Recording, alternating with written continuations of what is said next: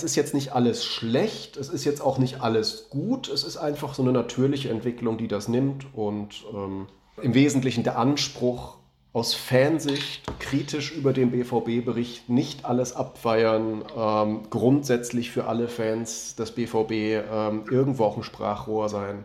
Ich glaube, das hat ähm, sich bis heute erhalten. Hallo, hier ist wieder Pini mit der neuen Folge von Football Was My First Love. Auf diese Folge habe ich mich schon sehr lange gefreut. Es geht nämlich um 20 Jahre schwarzgelb.de. Das legendäre BVB Online Fanzine ist im Sommer 20 Jahre alt geworden und mit diesem Podcast wollte ich das einfach mal würdigen und ähm, danke für euer Engagement sagen.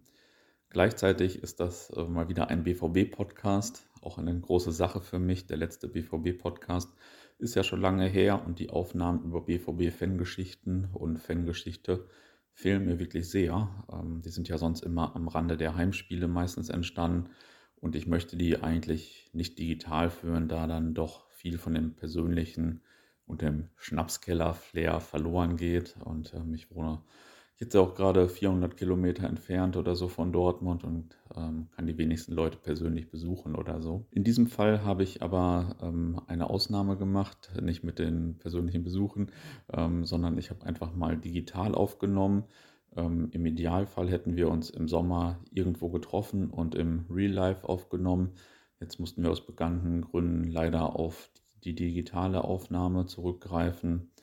Das führt ähm, auf meiner Seite gleich in dem Podcast leider zu weniger Lachen, weil ich die wackelige Internetleitung ähm, nicht weiter belasten wollte. Es hätte aber sehr viel Grund zum Lachen gegeben, denn meine Gesprächspartner für den Interviewteil sind Stefan Schwanek, also bekannt nach seinem äh, schwarzgelb.de Forumsnamen als Knüppler auch, und Malte Dürr, und äh, es ist ja dann schon eine sehr vielversprechende Kombination. Und es war auch ein wirkliches, ein wirklich interessantes und lustiges Gespräch. Bevor wir in das Interview einsteigen, spielen wir zunächst ein paar Minuten aus einem Interview ein, das ich schon vor zwei Jahren mit Reinhard Beck geführt habe. Äh, Reinhard Beck ist ähm, nicht nur Gründer der BVB-Fanabteilung, also einer der Gründer, sondern auch eben einer der Gründer von schwarzgelb.de einer der Personen, die das vor 20 Jahren ins Leben gerufen haben. Und in dem Gespräch geht es und in dem Auszug geht es eben auch um die Gründung von schwarzgelb.de. Da hören wir gleich einmal rein. Danach werden einige Begleiter von schwarzgelb.de zu Worte kommen und dann folgt der erste Teil des Interviews mit Stefan und Malte. Der zweite folgt dann in den nächsten Tagen. Wenn ihr das erste Mal hier reinhört, schaut doch auch mal bei uns in der Football Was My First Love App rein. Da gibt es auch diverse Hörbücher zum BVB und auch viele weitere Fußball-Podcasts. Und wenn ihr wollt, könnt ihr dort natürlich auch Supporter von Football Was My First Love werden und unsere Fußballkulturarbeit ein wenig unterstützen. Jetzt hören wir uns erstmal Reinhard über die Gründung von schwarzgelb.de im Jahr 2000 an soziales Netzwerk in der Form gab es ja noch gar nicht, in der, also so wie man es heute lebt. Ich glaube, darf man ja ruhig hier sagen, Ruhrnachrichten, glaube ich, war es, ähm, die hatten eine, die waren auch mit die ersten, die so eine Internetseite hatten und die hatten ein Forum, ja. ein BVB-Forum. Nicht nur ein BVB-Forum, auch von anderen Vereinen aus der Region, ähm, aber es gab halt ein BVB-Forum und in diesem BVB-Forum haben, haben wir, das war noch sehr übersichtlich, überschaubar, da gab es dann halt irgendwann so einen Kreis von, äh, von Leuten, die sich, also wo man merkte, die, die verstehen sich auch so im Schreiben. Also das ist so, äh, da, da ist keiner, sag ich mal jetzt, der immer nur draufhaut oder also das waren alles schon so Typen, die auch so ernsthaft sich mit dem Thema auseinander, die sich wirklich Sorgen gemacht haben, auch um die damalige Situation mit dem Verein. Und da wurde nicht immer nur alles kaputt geredet und was weiß ich, sondern da waren ganz viele so auch Lösungsansätze bei. Ich bin dazu gestoßen, als dann irgendwann mal in diesem Forum ähm, geschrieben wurde, wir treffen uns zur Saisoneröffnung. Warum treffen wir uns nicht mal, damit wir auch mal Gesichter haben? Ähm, zu den Namen, das waren ja alles nur ähm, ähm Nicknames, ne? Ente, äh, Fred Batzong und, und, äh, ja. ne? und Westfalen-Däne, Stadionhase und was weiß ich alles. Naja, und dann ähm, kam halt die Idee auf, sich da mal zu treffen. Das war natürlich dann auch spannend, weil ich glaube, jeder wollte einfach auch mal das Gesicht sehen und den mal, den, den der da schreibt, passt das auch und so. Ne? Und ähm, es war total, also aus meiner Sicht damals, wenn ich mich daran erinnere, ein, ein, tolles Treffen. Also erst alle ein bisschen, vielleicht mal ein bisschen schüchtern. Dann hat der eine oder andere so mal die Initiative und dann wurde, und dann wurde die Diskussion immer intensiver. Und das war bei der Saisoneröffnung 2000, glaube ich, ja. 2000, 2001. Genau, genau, okay. ja. Und, ähm, ja, und dann ähm, haben, haben äh, relativ zügig ging das auch. Wer sich schon, glaube ich, mehrfach getroffen hat oder wer sich schon ein bisschen besser kannte, waren damals Holger und Jens. Ähm, also Jens Volke und Jens Holger Volke, Sitter. Genau, und Holger Sitter, genau, ja. Das waren auch äh, so aus meiner Erinnerung heraus die beiden treibenden Kräfte. Und ähm, da war halt die Idee, so eine Printausgabe zu machen, eh, also die sich so ein bisschen an der Bude orientiert, weil wir wollten schon, wir haben natürlich überlegt, wie gehen wir mit dem Verein um? Wenn wir anfangen, wenn wir so etwas machen und wir schreiben darüber, wie wird der Verein darauf reagieren? Ja. Ne, wir hatten ja auch keine Erfahrung, ein Thema hier, Rechtsberatung, bla bla bla, gab es ja gar nicht, sondern wir wollten einfach nur keine Fehler machen. Aber wir wollten, wir haben viel gelacht an dem, das war wirklich wunderschön, daran kann ich mich noch erinnern, weil wir natürlich schon alle so, so Ideen hatten, was man machen kann und wie man das umsetzen könnte und wie man auch mit Ironie und mit Satire, das haben wir alle, da war dieses, diese, dieses Titanic und so, so diese Idee ähm, ähm, zu sagen, man kann, also Satire und Ironie, aber auch dann wirklich Fakten, ist, ist ein gutes Gemisch. Also das ist, das ist intelligent, das ist, äh, das ist kreativ, mhm. um das mal auch so auszudrücken. Und ähm, zu der Phase ähm, hatten wir so die, waren wir der Überzeugung, das wäre wirklich eine gute Sache, um damit mal auch mal unsere Meinung mal mehr publik machen zu können. Ich kann mich sogar noch sehr gut erinnern, Guido, Guido Schulz war damals auch dabei, mhm. der ja lange dabei war und auch immer was so diese, diese Dinge, neue Medien, der hat damals auch für ein Unternehmen gearbeitet, das, das, das sich also wirklich auch mit, mit, mit dem Thema Begriff Technik, neue Medien und so auch beschäftigt, sehr intensiv. Das ist auch ein riesengroßes Unternehmen und ähm, der hatte gesagt, der war glaube ich so mit einer der ersten, auch mit, mit, mit Jens, die dann sagten, Jens Fauke, ähm, warum überlegen wir nicht, das direkt im Internet zu machen? Weil wir doch vielleicht, vielleicht ne, dadurch einfach schneller sind. Dann sind wir so auseinandergegangen, dass wir also erstens beschlossen haben, ja, wir machen was. Jeder soll mal so seine Ideen dann mal im Forum schreiben, was wir machen könnten und welche Ideen wir hatten. Das war so dann so der, der Start. Ne? Mhm, okay. Das war ein Auszug aus meiner Folge 20 damals über die Gründung von schwarzgelb.de. Es gibt einige Personen, die schwarzgelb.de schon 20 Jahre oder fast 20 Jahre begleitet haben und die jetzt hier gleich zu Worte kommen. Vorab möchte ich nochmal sagen, was schwarzgelb.de damals für einen Einfluss auf Personen wie mich hatte, die rund um den Jahrtausendwechsel in die BVB-Fanszene gekommen sind. Ich habe äh, unfassbar viele tolle Erinnerungen an viele Freunde, die man über Forum oder Chat von schwarzgelb.de kennengelernt hat. Mit vielen habe ich immer noch zu tun und stehe im Stadion auch noch mit ihnen zusammen. Dann natürlich an die Choreos und Aktionen, die damals über die gleichen Kanäle entstanden sind. Zum Beispiel das Chaos-Intro in Berlin im August 2001, als am Abend vorher einfach so im Forum und Chat die Idee so aufkam, irgendwas zu machen. Oder auch die Suche nach Helfern für die Choreos, als 2003 in kurzer Zeit Lothar Emmerich und Adi Preisler verstarben. Und natürlich auch diverse andere Aktionen noch. Generell haben wir als junge Ultras, ob bei Desperados oder bei TU über schwarzgelb.de natürlich viel Zulauf bekommen und so konnte die Dortmunder Ultraszene auch so schnell so groß werden damals. Dann habe ich natürlich tolle Erinnerungen an die Gründung der BVB-Fanabteilung, bei der ja damals auch sehr viel Unterstützung von schwarzgelb.de kam und viele Leute von schwarzgelb.de dann auch bei der Fanabteilung engagiert waren. Das hat, glaube ich, auch deswegen sehr gut funktioniert am Anfang mit der BVB-Fanabteilung. Also ging ja gleich richtig gut los. Allgemein habe ich in den letzten 20 Jahren wahrscheinlich außer in irgendwelchen Zügen fast nirgendwo so viel Zeit verbracht wie im schwarzgelb.de Forum, auch wenn ich es mittlerweile immer mal wieder ein paar Wochen erfolgreich versuche zu vermeiden. Gleichzeitig verbinde ich aber auch meine traurigste Fußballerinnerung mit schwarzgelb.de, auch wenn sie eigentlich gar nicht direkt mit Fußball zu tun hat. Es geht natürlich um die Beerdigung von Arne oder den Tod und die Beerdigung von Arne, die gleich auch im Gespräch erwähnt werden und neben anderen BVB-Beerdigungen das Schlimmste in 30 Jahren BVB-Fan sein war, was ich so erlebt habe. Als schwarzgelb.de vor 20 Jahren gegründet wurde, waren der BVB, die BVB-Fanszene und auch der deutsche Fußball alle mehr oder weniger stark im Umbruch. Und unter anderem dank schwarzgelb.de wurde aus dem Umbruch eher ein ziemlicher Aufbruch mit entsprechender Stimmung. Das äh, habe ich zumindest damals so empfunden und jetzt äh, im Rückblick auch immer noch oder vielleicht sogar noch mehr. Ähm, ich denke, jetzt sind wir wieder in einer ähnlichen Zeit, wo eigentlich alle Leute eher unzufrieden sind, sowohl mit dem Fußball allgemein als auch speziell rund um den BVB. Und ja, vielleicht wird ja daraus irgendwann auch wieder ein Aufbruch. Schauen wir mal. Jetzt viel Spaß mit den Beiträgen. Zunächst von Phil und Didi, zwei Legenden aus dem schwarzgelb.de Forum. Ja, hallo, mein Name ist Phil Ich will ein paar Worte zu den 20 Jahren schwarzgelb.de äh, verlieren. Ich habe diese Zeit ja auch äh, vollumfänglich jetzt mitgemacht und äh, war auch immer mal wieder und auch aktuell Teil der Redaktion. Ähm, und ja, kann mich noch gut erinnern, wie das ähm, seinerzeit im Jahr 2000 äh, entstanden ist. Ähm, damals war ja doch die Internetgeschichte nicht so äh, ausgeprägt. Ähm, trotzdem hatte man sich ja dann dazu entschlossen, äh, dass man das Ganze als ein Online-Fanzine aufzieht. Äh, kann man ja heute nur sagen, Gott sei Dank. Ähm, und es war eine gute Entscheidung. Ähm, die Anfänge waren natürlich äh, klein und äh, nicht in der Größenordnung, wie das äh, heute bei schwarzgelb.de der Fall ist. Aber nichtsdestotrotz war das natürlich auch geprägt von enormer Kreativität und vielen Ideen.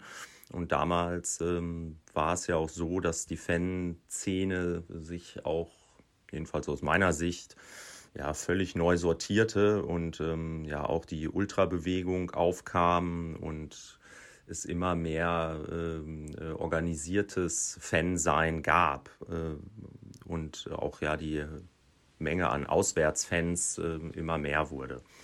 Ähm, für mich war das in erster Linie ähm, eine wunderbare Kommunikationsplattform, insbesondere ja dann durch das Forum, ähm, welches für mich ohnehin immer das Zentrum von schwarzgelb.de war ähm, und äh, auch die enorme Stärke von schwarzgelb.de ausmachte. Ähm, ich habe dadurch enorm viele Leute kennengelernt und ähm, zum Teil auch Freunde gefunden. Und äh, es ist auch äh, eine ganz lustige Geschichte, dass ich zum Beispiel mit äh, Arne seinerzeit, äh, glaube ich, meinen ersten Kontakt im Forum hatte. Ähm, und der Kontakt war eigentlich der Gestalt, äh, dass wir aneinander geknallt sind und äh, er überhaupt nicht meiner Meinung war. Ähm, und ja, am Ende waren wir dann tatsächlich auch durchaus befreundet und ähm, haben viele Jahre gemeinsam den BVB begleitet und äh, um ihn gestritten und äh, für ihn diskutiert. Und ähm, ja, für mich war das eigentlich immer und äh, ist es auch heute noch ein Stück weit die große Stärke von schwarzgelb.de. Ähm, man hat unheimlich viele Menschen aus äh, verschiedensten Richtungen zusammengebracht und das war auch viele Jahre die große Stärke der Redaktion, die halt als eine Art äh, Katalysator wirkte und enorm viele Strömungen in der Fanszene unter einen Hut brachte, ähm, ohne dass man dabei ähm, den Anspruch hatte, halt als eins aufzutreten, sondern man war durchaus gewillt, diese verschiedenen Strömungen und Meinungen, die es ja dann nun mal gibt, äh, auch unter einen Hut zu bringen und ihnen Raum zu geben. Und äh, das wurde dann, und das ist eigentlich für mich der wirkliche Erweckungspunkt äh, von schwarzgelb.de gewesen, im Rahmen der damaligen ja, Finanzkrise beim BVB und der kurz bevorstehenden Insolvenz deutlich, dass da auf einmal aus diesem Kosmos des Schwarz-Gelb-Forums und äh, auch der schwarzgelb.de Redaktion äh, sich Dinge entf entfaltet haben, äh, sei es die äh, Fanabteilung, äh, sei es das Borusseum, sei es damals Aktionen wie Not for Sale. Ähm, da war überall die Redaktion von schwarzgelb.de ein ganz wesentlicher Faktor aus meiner Sicht. Und im Forum selbst äh, wurden damals überhaupt erst Überzeugungen geschaffen, wie schlecht es eigentlich äh, rund um den BVB steht. Denn seinerzeit war es durchaus nicht so, dass direkt alle abrückten von Gerd Niebaum und Michael Mayer. Und dafür wurde in diesem Forum viel gestritten, viel diskutiert ähm, und am Ende auch äh, viel erschaffen, was bis heute eigentlich in den BVB hineinwirkt. Ich bin eigentlich felsenfest davon überzeugt, dass die im Vergleich zu anderen Vereinen große Fannähe, die der BVB immer noch hat und auch die Dialogbereitschaft der beim BVB Verantwortlichen eigentlich auf diese Zeit zurückzuführen ist und damit auch auf das Wirken von schwarzgelb.de. Und ähm, alleine deswegen haben sich diese 20 Jahre, glaube ich, schon gelohnt. Ich bin froh, dass es schwarzgelb.de immer noch gibt. Ich äh, hätte es eigentlich nicht zwingend erwartet. 20 Jahre sind eine verdammt lange Zeit. Ähm, ich hoffe und würde mir wünschen, dass äh, schwarzgelb.de auch ein Stück weit wieder dahin zurückfindet, ähm, diese Heterogenität äh, in der Fanszene auch abzubilden, ähm, andere Meinungen auch ja, zu akzeptieren, andere Herangehensweisen auch äh, zu schätzen und ähm, ja, das vielleicht auch wieder mit etwas mehr Humor und äh, Kritik äh, zu versehen. Ähm, das war früher auch eine große Stärke, dass das mit Humor und gleichzeitiger Schärfe in der Kritik ähm, immer wieder äh, Punkte gesetzt werden konnten und man so auch große Aufmerksamkeit äh, konnte. Nichtsdestotrotz bin ich froh, äh, wie gesagt, dass es schwarzgelb.de weiterhin gibt, äh, dass ich auch weiterhin Teil, äh, auch wenn nur ein kleiner Teil äh, von schwarzgelb.de sein kann. Und ähm, ja, mein ganz persönlicher Wunsch natürlich, dass die Kommunikationsplattform des Forums, dass man vielleicht auch verändern kann, wieder verstärkter genutzt wird und auch die Stärke, die da drin eigentlich innewohnt, wieder entfacht wird. Ja, hallo, ich bin Didier. Ich bin, wie man wahrscheinlich recht rasch hört, aus der Schweiz. Ich bin ein Fan der Generation Chapuisat und geholfen hat sicher auch dass meine Oma aus Dortmund stammt. Das Internet war dann für mich zwangsläufig eigentlich von klein auf eine Nabelschnur zum BVB und Schwarz-Gelb und die Community wurden dann eigentlich sehr rasch zum Zentrum. Ich erinnere mich noch gut an die Anfänge, an ein schon eher schlichtes, vielleicht auch schlechtes Layout, an die Oliseebrücke und eigentlich vieles, was über Schwarz-Gelb dann innerhalb der Fanszene des BVB kommuniziert oder auch vorangetrieben wurde. Für mich bedeutet schwarzgelb.de natürlich auch, wenn ich eigentlich so zurückschaue, eine Vielzahl von Kontakten, die mal mehr, mal weniger leben, aber auch natürlich Kontakte, die mir geholfen haben, auch mal an Karten zu kommen. Und so musste ich dann nicht immer Sepp Blatter anpumpen. Ich war übrigens im Schulhaus, das nach Sepp Blatter benannt wurde, und mein moralischer Kompass wurde da geformt. Verbinde mit Schwarz-Gelb dann auch eben Kontakte mit gemeinsamen Fahrten, mit Kurzurlauben, gemeinsamen Champions League-Spielen auf Koh Tao, also in Thailand, wo wir dann irgendwie morgens um vier noch versucht haben, irgendwie den Stream wach zu verfolgen, was dann nicht nur ausnahmslos geglückt ist.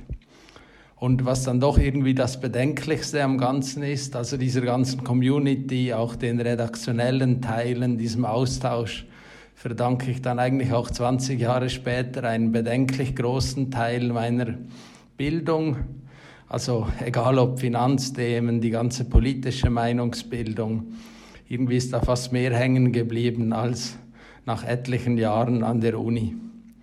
Ich wünsche euch, dass ihr dran bleibt, dass ihr die positive Grundeinstellung zum BVB zurückgewinnt, dass wir ähm, wieder stärker vielleicht an einem Strick ziehen können und auch das große Ganze sehen, das Verbindende, dass der BVB halt wirklich global hat und ja, dass vielleicht die Zeiten auch wieder ein bisschen besser werden und vielleicht auch die Erwartungshaltung noch ein bisschen stärker wieder mit dem, was wirklich drin liegt, korrespondiert. Bleibt dran und danke allen für euren Einsatz. Vielen Dank an die Kollegen für die Nachrichten. Jetzt geht es endlich los mit dem Interview mit Stefan und Malte, die beide schon sehr lange bei schwarzgelb.de engagiert sind. Hi ihr beiden, ähm, schön, dass ihr dabei seid. Sagt doch mal ein paar Sätze zu euch. Wie seid ihr zum Fußball gekommen? Wie seid ihr zum BVB gekommen? Stefan, fang doch mal an. Das ist tatsächlich eine gute Frage die ich selbst oft gar nicht beantworten kann. Ähm, ich bin aufgewachsen in äh, Bayern, also im Freistaat Bayern-Franken. Und ähm, es war so, als ich in die Schule gekommen bin, äh, in der Klasse mit 30 Schülern saßen dann halt 26 Bayern-Trikots und drei Nürnberg-Trikots. Und ähm, da habe ich mich dann vielleicht ein wenig anders umorientiert in eine andere Richtung. Ähm, das war so vielleicht ein kleiner Akt des Rebellentums und ähm, es fiel natürlich die Zeit der Einschulung auch dann natürlich in ähm, Übereinstimmung mit einer sportlich sehr erfolgreichen Zeit und das hat natürlich dann auch seinen Teil dazu beigetragen. Und mittlerweile, ja, seit bestimmt über 25, fast 30 Jahren BVB-Fan. Mittlerweile wohne ich in Frankfurt und ähm, Erinnerst du dich noch an dein erstes Spiel im Stadion, ob Westfalenstadion oder auswärts? Ja, da erinnere ich mich tatsächlich daran. Ähm, mein erstes Spiel war in München, Olympiastadion gegen die Bayern. Das war ein 0 zu 0.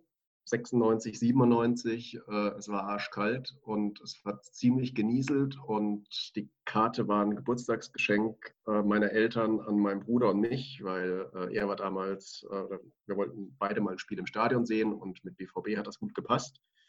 Und ähm, ja, die einzigen Karten, die es gab, konnte man über einen FC Bayern Fanclub dann tatsächlich. Und dann sind wir mit so einem Bayern-Bus nach München gefahren.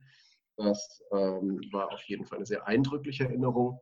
Das Spiel ansonsten war sehr mäßig, aber mhm. äh, auf technisch bestimmt sehr und taktisch sehr hohem Niveau. Ähm, Malte, wie bist du denn zum Fußball und zu Borussia gekommen?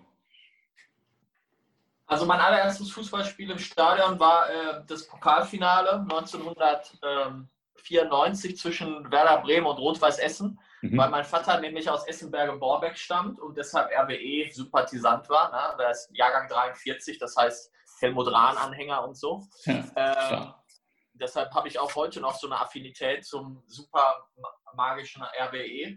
Ähm, mal dann aber dadurch, dass ich in Herdecke aufgewachsen bin und relativ schnell oder neben Dortmund praktisch wohnte, war es dann so, dass der Ex-Freund oder der damalige Freund meiner Schwester mich dann 1994 dann erstmals mitnahm zu dem Spiel Borussia Dortmund gegen VfB Stuttgart 5 zu 0. Ja, eines dieser legendären Spiele, wie bei Stefan, war natürlich dann auch in der großen Zeit. Und da ist man natürlich, als Kind ist man ja Opportunist und Erfolgsfan, mhm. ist man dann dabei geblieben. Ähm, mein erstes BVB-Spiel ähm, so allgemein war aber ein Testspiel, nämlich in unserem Sylt-Urlaub, als wir uns noch Sylt leisten konnten, äh, haben wir 1994 im Sommer bei Husum, Husum gegen den BVB ein Testspiel zufällig gesehen. Ja. Also das waren meine ersten Spiele jeweils. Einmal das erste überhaupt Rot-Weiß Essen, dann das erste BVB-Spiel, ein Testspiel und das erste BVB-Pflichtspiel 1994 BVB gegen Stuttgart und dann bin ich immer mal wieder ins Stadion gegangen äh, in den 90ern, Ende der 90er Jahre und Dauerkarte hatte ich dann seit 2002. Mhm. Und ähm, seit wann seid ihr bei schwarzgelb.de und wie seid ihr zu schwarzgelb.de gekommen? Ging das über den legendären Chat damals oder das legendäre Forum oder wie kam das bei euch damals?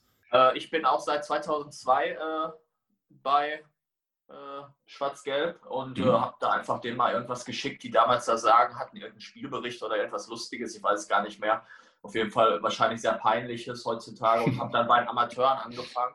Ähm, das fand ich eigentlich noch ganz cool damals in der Roten Erde mit Thomas, so hieß er damals, da war ich erst 16 und das war natürlich für einen 16-Jährigen ganz toll, da äh, irgendwie mhm. sich journalistisch rumzudilettieren. Äh, mein erstes Spiel, was ich, äh, worüber ich geschrieben habe, war ein 2 zu 2 im September oder so im Herbst 2002 der Amateure gegen den Chemnitzer FC. Äh, ja, damals hatte ich noch nicht so die Kompetenz, äh, gegen Sachsen zu bashen. Wäre das heutzutage mein erster Bericht, wäre, wird er wahrscheinlich anders ausfallen. ja, das hört sich ganz gut an. ja, ähm, hier war es äh, ein bisschen anders, ähm, aber auch ungefähr die Zeit, ähm, circa 2000, ich weiß nicht mehr, wann es genau war, 2001, 2002. Da bin ich dann auf das Forum aufmerksam geworden, habe das damals ähm, hauptsächlich gelesen, habe das nachverfolgt und habe dann irgendwann angefangen, da auch mitzuschreiben. Hatte dann selbst mal, als so ein Aufruf kam mit bewerbt euch mal, wenn ihr ein bisschen mitmachen wollt, hatte ich eine Mail geschrieben, da nie eine Antwort drauf bekommen. Und dann irgendwann ein, zwei Jahre später kam dann ähm, Jens Volke, der damals noch unter Snay lief und ähm, der Arne, äh, Stadionhase, die kamen dann irgendwann auf mich zu und haben gefragt, willst du nicht mal was schreiben, so einen Gastbeitrag und so weiter. Und irgendwann so 2005, 2006 habe ich dann die ersten, Test, äh, die ersten Texte geschrieben und bin dann damals noch als Gastautor und bin dann fest dazu gekommen. Mhm. Und du liefst ja immer unter Knüppler 17, oder? Damals ja. Ja, habe ich noch so in Erinnerung. Knüppler ist ja äh, sehr hängen geblieben, der Name. ähm, was waren denn so eure Tätigkeitsschwerpunkte so in der ganzen Zeit bei Schwarz-Gelb? Also worüber habt ihr geschrieben oder was hattet ihr vielleicht für andere Tätigkeiten? Also bei mir war es eigentlich immer so, dass mir Interviews viel Spaß gemacht haben. Ähm, das habe ich ganz gerne gemacht. Gelegentlich, wenn es mir auf der Seele mal brannte, auch ein äh, Kommentar der im Zweifel dann auch mal etwas deutlicher ausfallen konnte. Und ansonsten waren es dann vor allem Spielberichte, national, international. Das mhm. waren so die Hauptpunkte, bei denen ich mich eingebracht habe. Mhm. Bei dir, Malte? Ich habe viel Amateure gemacht, habe dann auch eine Zeit lang Jugend äh, gemacht, habe immer mal wieder ausgeholfen, auch beim Profis, wobei mir das weniger Spaß machte. Und äh, eigentlich macht es auch eigentlich insgesamt wenig Spaß inzwischen, weil natürlich äh, Schwarz-Gelb inzwischen so groß geworden ist, dass man dieses Subversive, was vielleicht 2002 noch möglich war, gar nicht mehr machen kann, weil das sofort zu äh, Shitstorms führen würde. Von daher beschränke ich mich jetzt äh, aufs reine äh, Korrekturlesen von anderen, von den Berichten der anderen, äh, weil ich selbst im Moment auch mehr oder weniger erstmal abgeschlossen habe mit dem Profifußball allgemein und mit ähm, BVB im Speziellen und ähm, Amateure und Jugendspieler, worauf ich jetzt noch Lust hätte, sind halt durch die durch meinen Umzug hier ins Land Mordor äh, im Sauerland jetzt ein bisschen schwieriger geworden. Mhm. Äh, und deshalb äh, bin ich da im Moment so ein bisschen in der Schwebe. Mhm. Genau, das wäre meine nächste Frage. Was ist denn so euer aktueller Stand als Fußballfan? Fahrt ihr noch überall hin und ähm, schreibt immer noch die Spielberichte und fahrt ihr zum Hoppen oder wie auch immer? Äh, du hast das gerade schon ein bisschen angerissen, aber da, da, ist natürlich die Frage, warum hast du jetzt nicht mehr so Bock auf Borussia und auf Profifußball? Ja, also insgesamt habe ich halt wegen, ähm, dem, wegen des Videobeweises keine Lust mehr gehabt. Ne? Also ich habe den Videobeweis, das habe ich ja schon öfters an anderen Stellen auch schon äh, kommuniziert sozusagen. Öfters, ich habe dem Videobeweis sozusagen ein, zwei Jahre eine Chance gegeben, aber ich habe einfach keine Lust darauf mehr im Stadion und auch im Fernsehen. Äh, also ich habe dieses Jahr, glaube ich, ein Spiel im Fernsehen gesehen und das war schon ein Spiel zu viel. Ähm, und im Stadion selber habe ich eigentlich auch äh, kein Interesse mehr dran. Also worauf ich noch Lust hätte, ist halt Amateurfußball Rot-Weiß Essen eben, weil die auch äh, jetzt sozusagen außerhalb der Videobeweissphären noch agieren. Ähm, aber durch die, dadurch, dass ich mir jetzt halt jedes Mal überlegen muss, tue ich mir die Anfahrt an, bin ich im Moment vom Live-Fußball im Stadion auch entfernt. Äh, und dazu kommt natürlich noch die Corona-Situation, dass es mir zu anstrengend ist, mich vor jedem Spiel noch zu informieren. Äh, mhm. Ist das Spiel öffentlich? Wie viele Leute kommen da rein? Ab wann muss man ungefähr da sein, um noch reinzukommen? Ähm, und äh, sobald Fußball gucken halt mit Arbeit verbunden ist, ist das eigentlich dann nichts mehr Erstrebenswertes. Ja, das kann ich gut nachvollziehen. ähm, Stefan, wie sieht es bei dir aus? Momentan fahre ich zu exakt keinem Spiel, da ich nicht in Nordrhein-Westfalen meinen Wohnsitz habe und deshalb auch zu Heimspielen mhm. mit meiner Dauerkarte einfach gar keinen Zutritt haben könnte, selbst wenn ich wollte.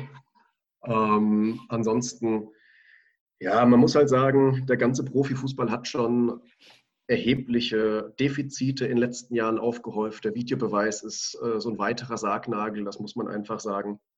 Ansonsten äh, diese ganzen Durchlaufstationen. Ähm, es gibt eine schöne Geschichte, das habe ich irgendwann vor ein paar Jahren in meinem Interview gelesen mit Lemmy von Motorhead. Der hat gesagt, ähm, es gibt die schöne Geschichte mit, Ad, äh, mit äh, Maria und Josef und äh, die unbefleckte Empfängnis.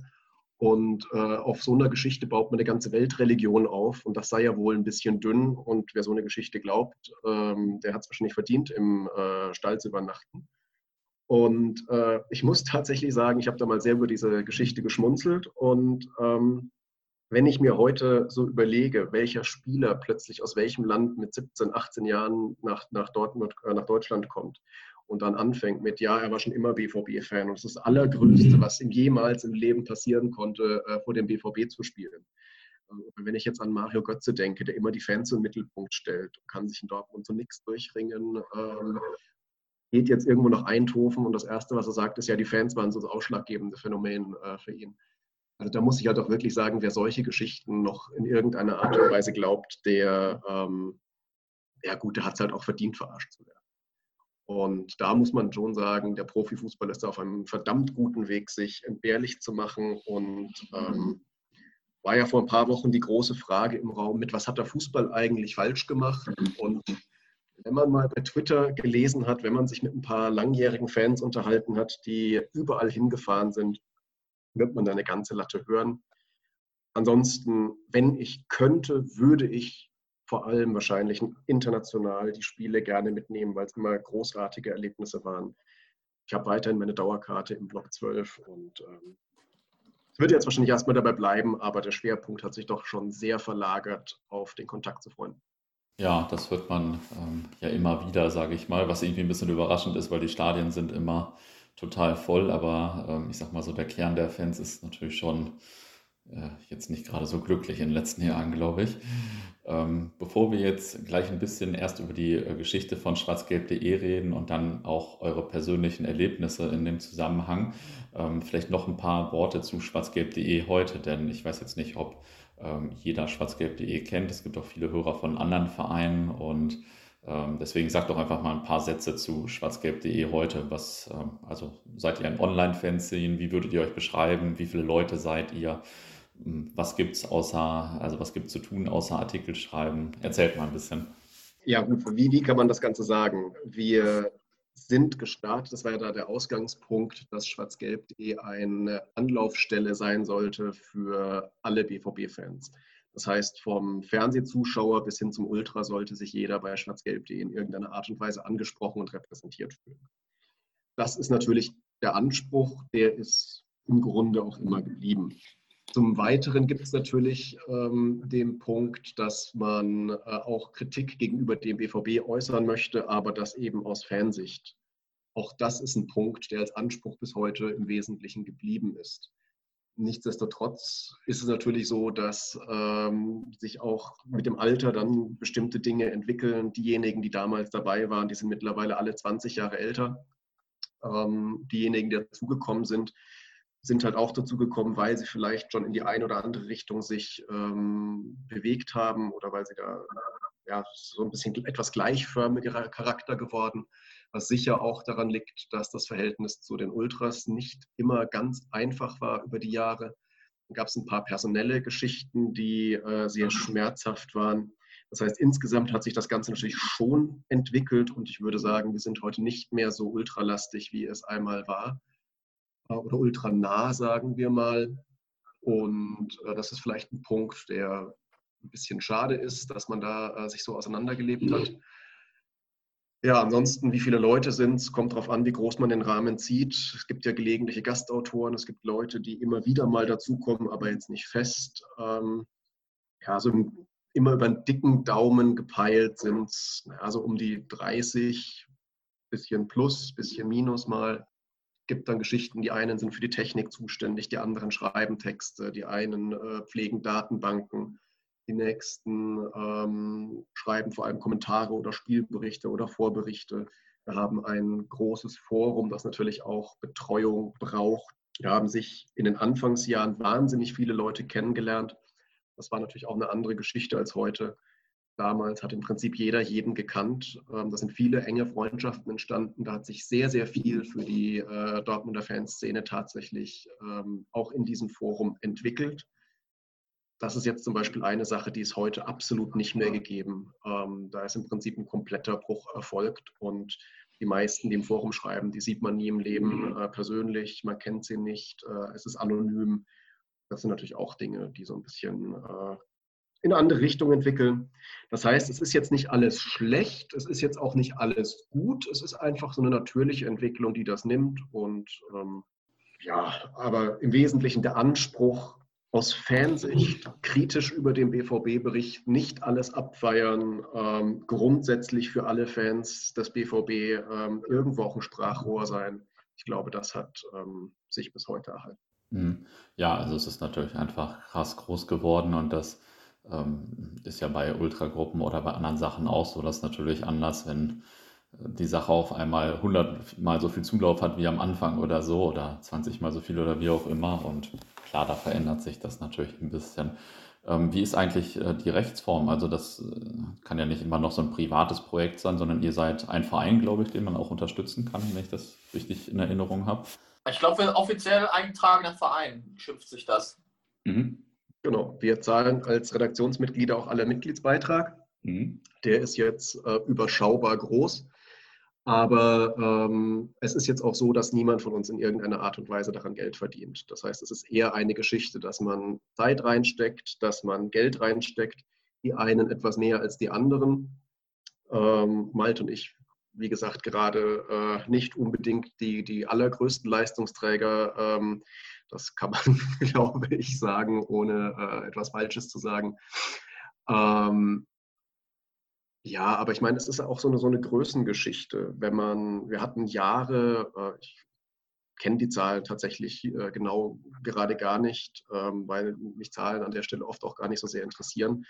Aber wir hatten, wenn ich mich richtig erinnere, ähm, Jahre, in denen wir jeden Monat so eine Million ähm, Besucher hatten auf der mhm. Seite. Also jeden Monat heißt 12 Millionen oder sowas, Pi mal Daumen im Jahr. Das ist halt eine Menge und das ist halt, wie Malte schon gesagt hat, wenn man heute das ein oder andere Ding macht, was wir äh, in den 2000ern wunderbar machen konnten, wo wir dann im Fernsehen gelandet sind mit irgendwelchen Aktionen und was, ähm, das geht so einfach heute nicht mehr. Und dann gibt es halt sofort irgendjemanden, der es nicht versteht, der gleich Kritik übt, aber das kann man doch nicht sagen und hin und her. Das ist auch einfach ein Größenproblem, das man irgendwann mal hat. Ja, dazu kommt natürlich, äh, was auch in dem Zusammenhang noch wichtig zu erwähnen ist, hast du auch schon angedeutet, Stefan, dadurch, dass wir alle irgendwie älter und etablierter geworden sind in der Gesellschaft, in Anführungsstrichen, ist es natürlich auch so, äh, dass keiner mehr Lust hat sozusagen, und die meisten Leute stehen fest im Beruf, im Familienleben, keiner mehr groß Lust hat. Äh, auch das wird bei anderen Fanzines ähnlich sein, sozusagen seinen Kopf oder seinen Namen hinzuhalten. Ne? Das führt dann eben dazu, ähm, ne, wenn du irgendwie ein 16-, 18-jähriger Schüler bist oder ein 21-jähriger Student, dann machst du halt mal irgendeine Scheiße.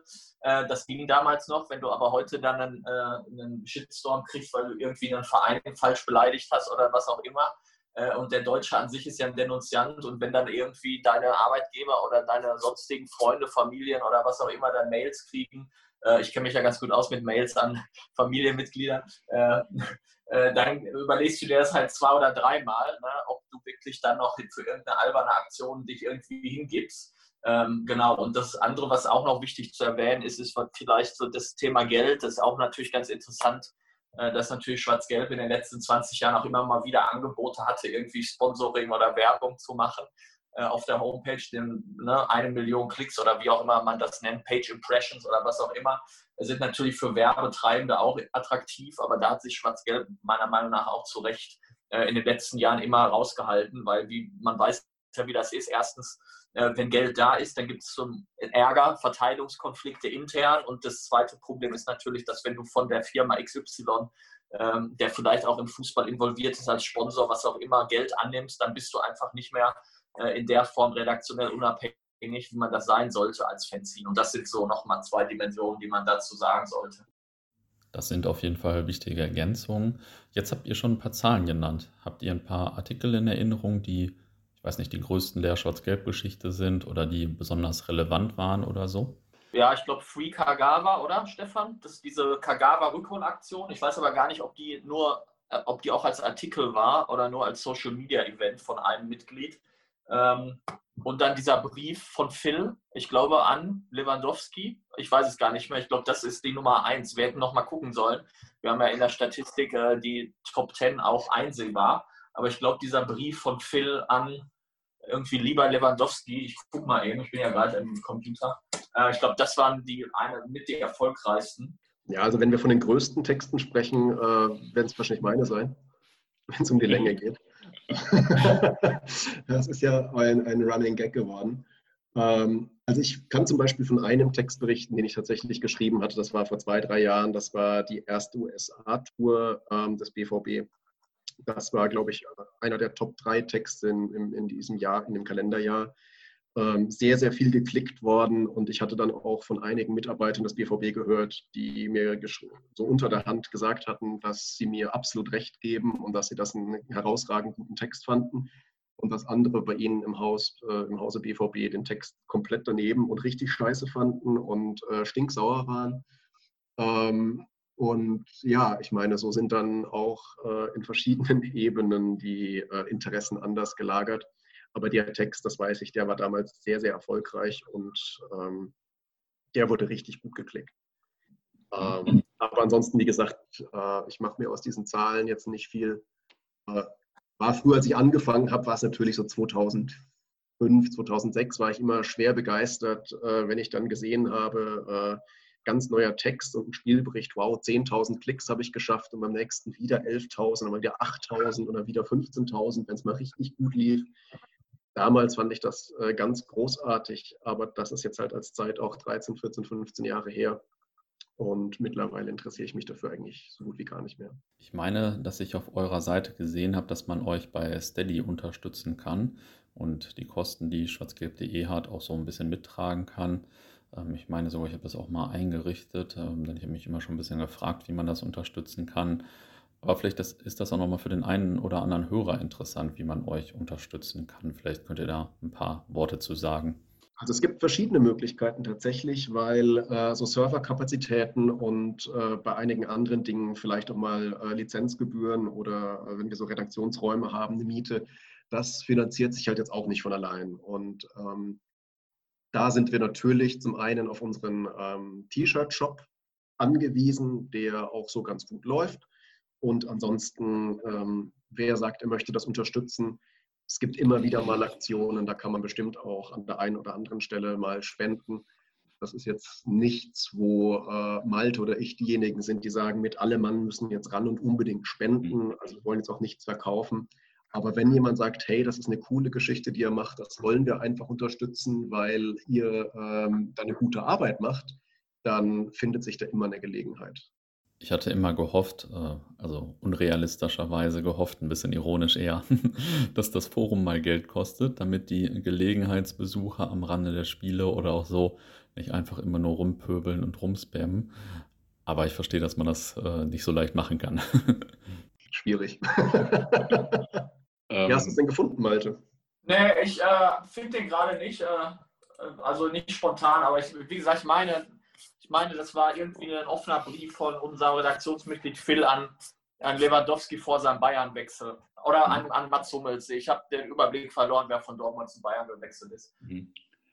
Ja, Mario Götze natürlich, wo wir vorhin bei E-Mails an Familienmitglieder waren.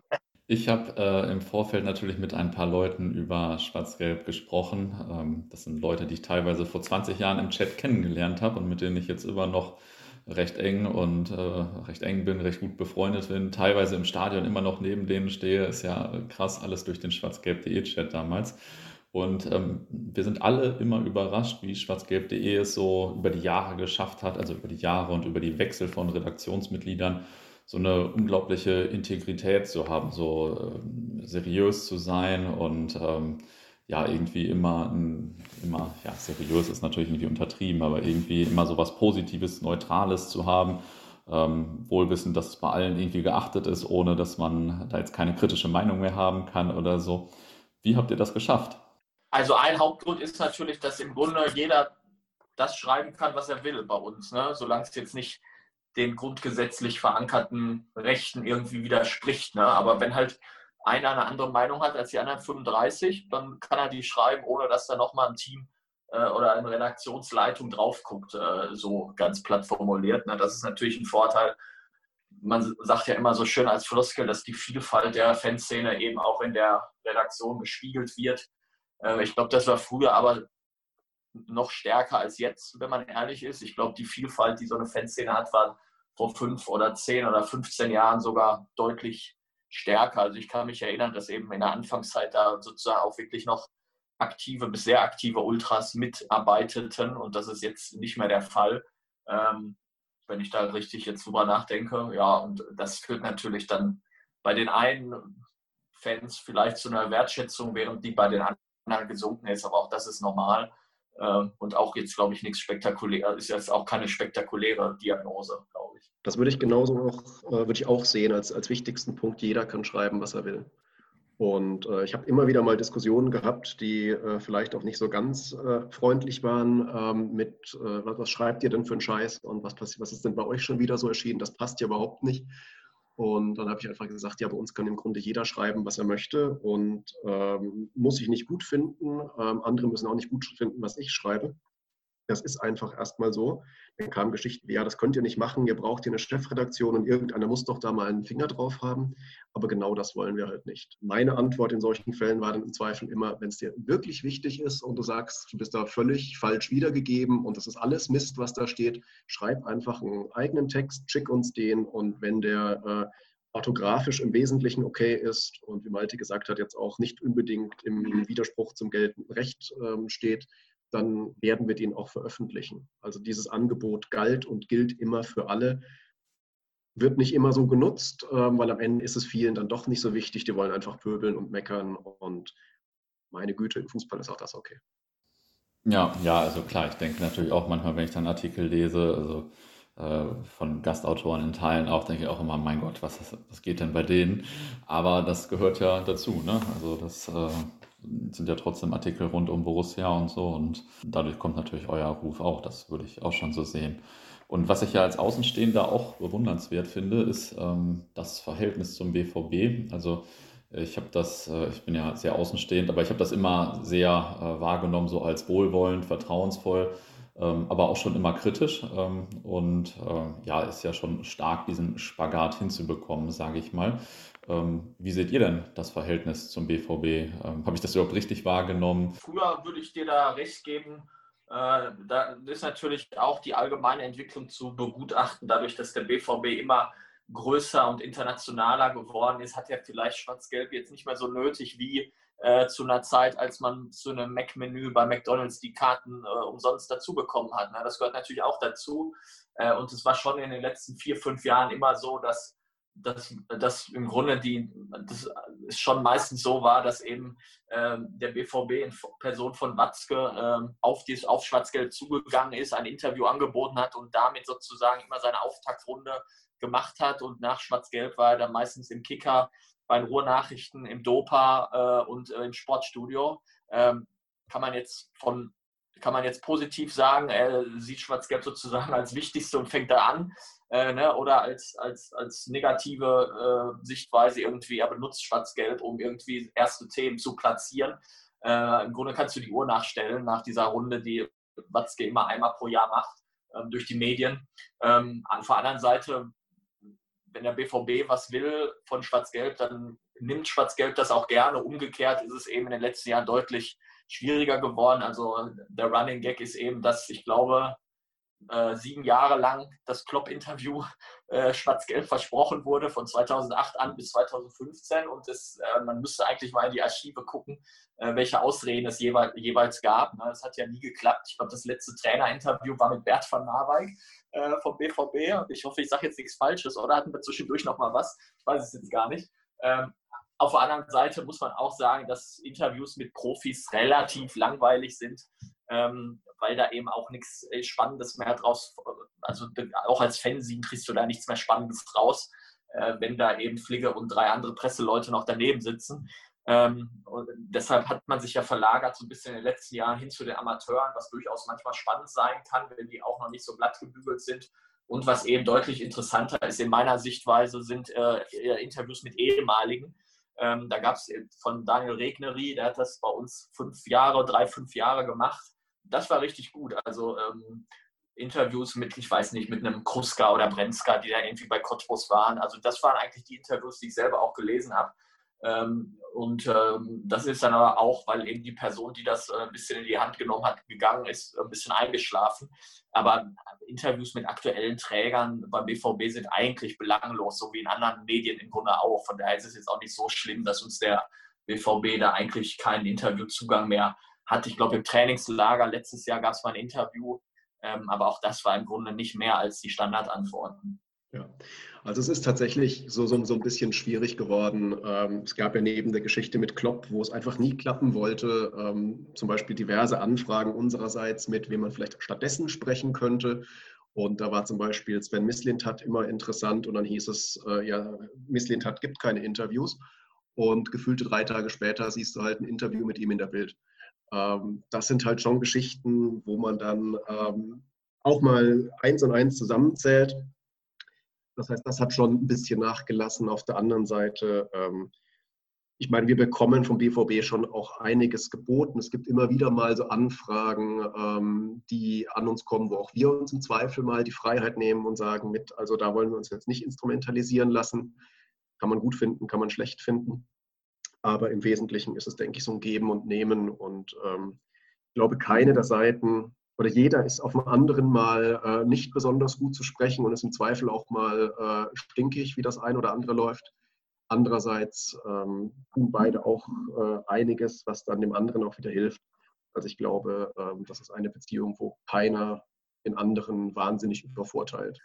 Du hast vorhin schon ein bisschen angedeutet, ähm, dass man euch auch beim BVB äh, liest. Ich hatte, ich hatte ja mal schon vor zwei Jahren oder so jetzt das Vergnügen, Dr. Luno für den Podcast hier zu interviewen, also den Schatzmeister.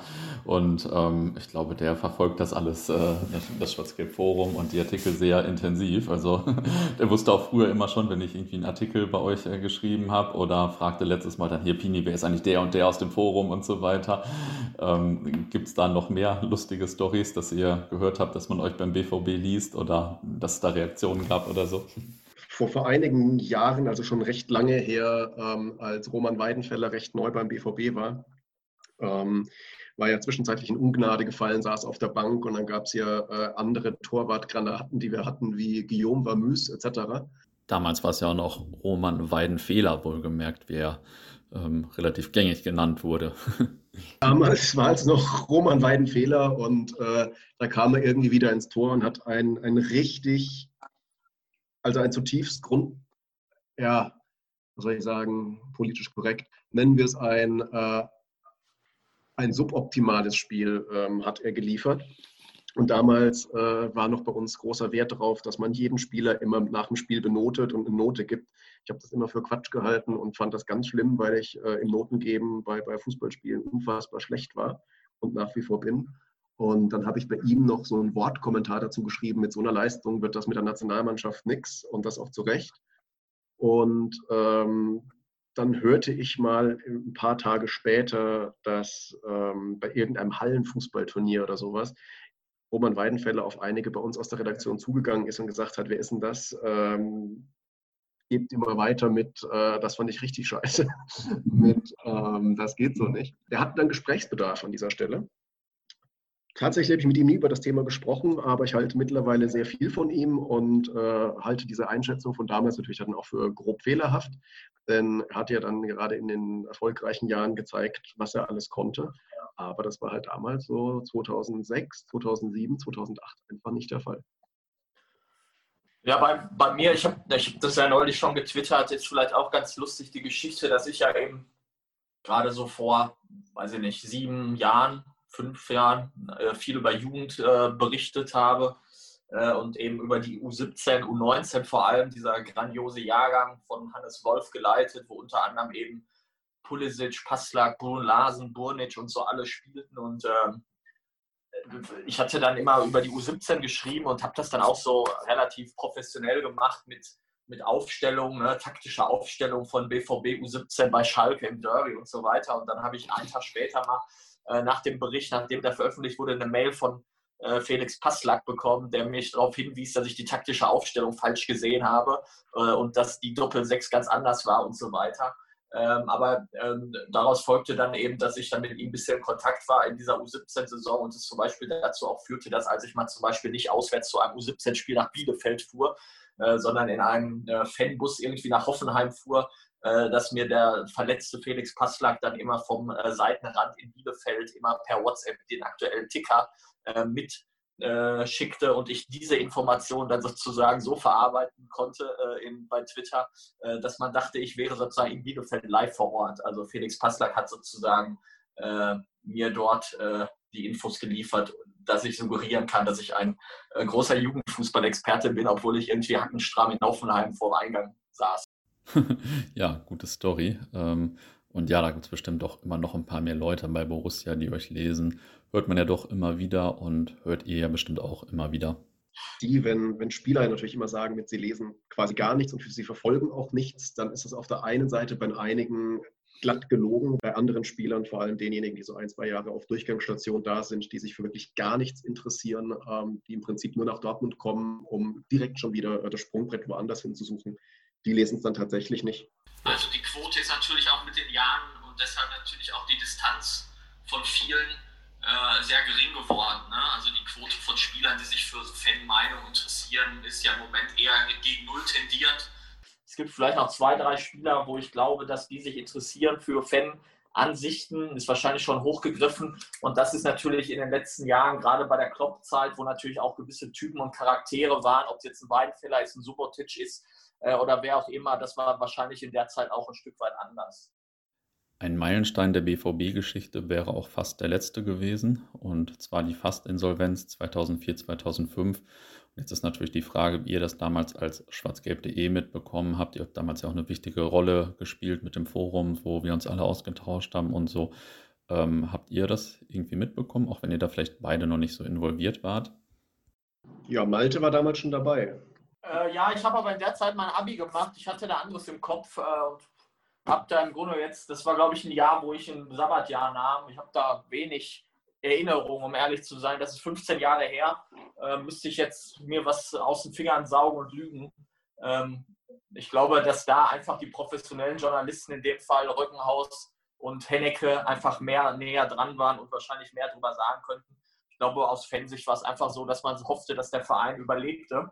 Ähm, und ähm, im Nachhinein muss man ja wirklich auch sagen, äh, wenn man sieht, ich, ich twitter ja ganz gerne mal alte Aufstellungen, wenn man sieht, was für eine Truppe da in dieser Insolvenzzeit auf dem Rasen gespielt hat äh, äh, und teilweise sogar Bundesligaspiele gewonnen haben mit einem Christopher Nöte im Sturm und Brenzka und Kruska und so weiter, äh, muss man wirklich auch Abbitte leisten bei Bert von Marwijk im Nachhinein. Also das ist das Einzige, was mir dazu noch einfällt. Ja, Stefan, dich habe ich damals auf jeden Fall das erste Mal im Schwarzgeld.de Forum wahrgenommen, meine ich mich erinnern zu können, ähm, ähnlich wie den Phil, und zwar euch beide für sehr kompetente Beiträge. nee, vielen Dank erstmal. Freut mich, wenn das auch noch in Erinnerung geblieben ist. Ähm, also ich habe das Thema damals natürlich auch aus, aus der Distanz verfolgt. Ähm, ich damals war ich quasi, ich glaube, ich habe eine Dauerkarte jetzt auch seit 2006 oder sowas dann auf der Südtribüne ähm, in dieser Zeit so ein bisschen hier in diese Fanszene, wie es damals war, so ein bisschen reingewachsen und habe mich natürlich sehr für dieses Thema interessiert. Ähm, war natürlich damals auch schon Student und nach, nach der Bundeswehr, frisch an der Uni, habe ich natürlich auch viel Zeit gehabt, mich in solche Themen äh, äh, reinzudenken. Und ähm, ich kann mich da tatsächlich an viele Diskussionen mit Phil erinnern, den ich, da, ähm, den ich damals auch schon sehr geschätzt habe für seine äh, ganz tollen Beiträge, die halt auch inhaltlich immer auf dem Punkt waren. Und wir haben uns damals so gegenseitig, ähm, ich sage es jetzt mal melodramatisch, gegenseitig befruchtet. Ja, was, was war das damals für eine Situation? Wir wussten ja im Prinzip auch nicht, was Sache ist. Man hat immer so, so, so ein paar Geschichten gehört mit, da soll es einen geben, äh, den kennt man nicht so wirklich. Das ist, das ist dieser Watzke, der, der macht da ein bisschen was. Und dann gibt es noch so ein paar andere, die wollen im Prinzip so ein bisschen hier äh, den Nestbeschmutzer spielen und geht ja gar nicht und die wollen hier einfach an die Macht und das sind irgendwelche unschönen Spielchen. Und die anderen haben gesagt, ähm, also was Niebaum und Meier machen, das geht einfach nicht mehr und hier ist eine Totalkarambolage, die bevorsteht. Ähm, kamen ja dann auch Bücher wie die Akte Schwarz-Gelb zum Beispiel, wo das ganze Thema dann äh, etwas aufgearbeitet wurde, ähm, wo man dann auch mal wirklich sehen konnte, auch später dann, ähm, diese wunderbare Versammlung am Düsseldorfer Flughafen, als es dann wirklich spitz auf Knopf stand. Ähm, das war ein Thema, das hat die Fans natürlich stark interessiert. Ich glaube, so ab 2006 oder so war ich dann bei TU auch mal Mitglied für sechs, sieben Jahre, irgendwas in dem Zeitraum. Ähm, da habe ich dann da ein bisschen was noch mitgekriegt, woran ich mich jetzt halt auch noch erinnern kann, mit, dass es halt ein, ein sehr, sehr hartes Thema war, wo man auch das Gefühl hatte, ähm, hier verkauft zu werden und dass jetzt halt wirklich in die zweite, dritte Liga runtergehen könnte. Einige waren damals so und haben gesagt, Jugendlichen waren mit, vielleicht ist der Abstieg auch genau das, was uns gut tut. Dann können wir uns mal äh, irgendwo neu aufbauen in der zweiten Liga. Haben andere gesagt, naja, also wenn Insolvenz und Abstieg, dann nicht zweite Liga, sondern geht es bestenfalls irgendwo Liga 4, 5 los. Äh, wenn nicht ganz unten. Das waren halt damals echt viele Diskussionen, sehr emotional, die in, in viele verschiedene Richtungen gingen, wo viele natürlich auch sehr jung waren, äh, Dinge gesagt haben, die sie jetzt heute vielleicht nicht mehr unbedingt sagen würden. Ähm, man sieht ja auch gerade beim HSV oder bei Kaiserslautern oder bei anderen Vereinen, dass es, oder 1860, dass so, dass diese, diese These mit, lasst uns mal absteigen und wir bauen alles wieder auf und ähm, es wird eine glorreiche Zukunft, dass das jetzt vielleicht nicht so der Fall ist. Aber das war so ungefähr die Zeit, sehr turbulent, ähm, wahnsinnig viel Engagement von, äh, von, von Fanseite. Und was mich damals halt ähm, schwer begeistert hat, ähm, das war die sehr, sehr enge Zusammenarbeit, an die ich mich erinnere oder erinnern möchte zwischen schwarzgelb.de und auch äh, unserer Ultraszene, wo man sich die Bälle gegenseitig einfach zugeworfen hat, wo man, Malte hat es ja schon angedeutet vorhin, wo es natürlich auch relativ viele Mitglieder gab, die sich dann überschnitten haben. Und da hat man im Prinzip zusammen für ein Thema gekämpft und das war insgesamt eine gute Sache. Und das ist wahrscheinlich das, was mir mit, mittlerweile am meisten fehlt ähm, und wo ich unser größtes Defizit persönlich sehe, dass wir uns so von der Ultraszene etwas abgenabelt haben. Ähm, mittlerweile in Teilen relativ weit wegstehen, was ich sehr schade finde. Andererseits natürlich auch von unseren Ultragruppen, die äh, sich in mindestens ebenso großer Weise entfernt haben dass es mittlerweile schon fast ein Running Gag ist, mal ein Interview hinzukriegen, ähm, was wir jetzt schon seit, seit sechs, sieben, acht Jahren versuchen und es immer wieder mal an einer anderen Stelle hapert oder ähm, scheitert. Vielleicht, ich hoffe nach wie vor darauf, dass es uns mal gelingt, in die Richtung zu gehen, äh, dass wir es vielleicht demnächst mal hinkriegen, wieder mit einem großen Interview und vielleicht wieder ein bisschen näher zusammenrücken. Aber das war damals wirklich so eine Zeit, alle haben an, einer, an einem Strang gezogen und am Ende ähm, war es dann halt tatsächlich auch gut und war die größte Erleichterung, die ich, an die ich mich beim BVB erinnern kann in der ganzen Zeit, mal abgesehen von den Fastabstiegen, die noch verhindert werden konnten. Die waren auf jeden Fall auch nicht zu unterschätzen, wenn ich mich so an 2000 oder 2007 vor allem erinnere. Ähm, jetzt würde ich eigentlich in der Chronologie weitergehen, aber ich hake jetzt mal bei dem Ultra-Thema ein. Das steht hier auch noch auf meiner Liste. Am Anfang war schwarzgelb.de ja sehr ultranah. Ähm, das hört sich jetzt bei euch ja etwas anders an, ähm, wenn es so um die aktuelle Zeit geht. Wie kommt das und ähm, warum hat sich das so auseinanderentwickelt?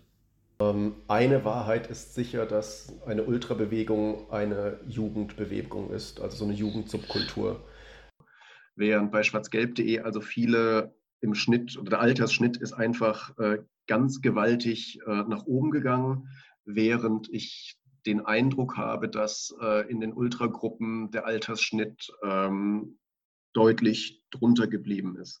Das heißt, es sind so vielleicht auch Phänomene mit ähm, etwas älter und gesetzter und die anderen noch mitten im Sturm und Drang dann definiert sich natürlich auch eine Ultrabewegung durch ähm, ein gewisses Maß an Radikalität, dass man im Prinzip ähm, den Verein, seinen Support des Vereins, dass man den ganz nach oben setzt und bedingungslos vorantreibt, ähm, wo dann vielleicht auch Kritik nicht immer gerne gehört ist, wenngleich es halt zum Beispiel bei schwarzgelb.de immer der Punkt war mit, wenn man etwas Kritisches sieht, dann möchte man natürlich auch das Ganze ähm, kritisch kommentieren. Und da hat sich dann natürlich auch Verärgerung breit gemacht. Und äh, es ist halt jetzt auch nicht jeder äh, besonders glücklich über ähm, Pyrotechnik oder andere Geschichten, was die anderen, äh, was, was in Ultrakreisen vielleicht äh, deutlich anders bewertet ist.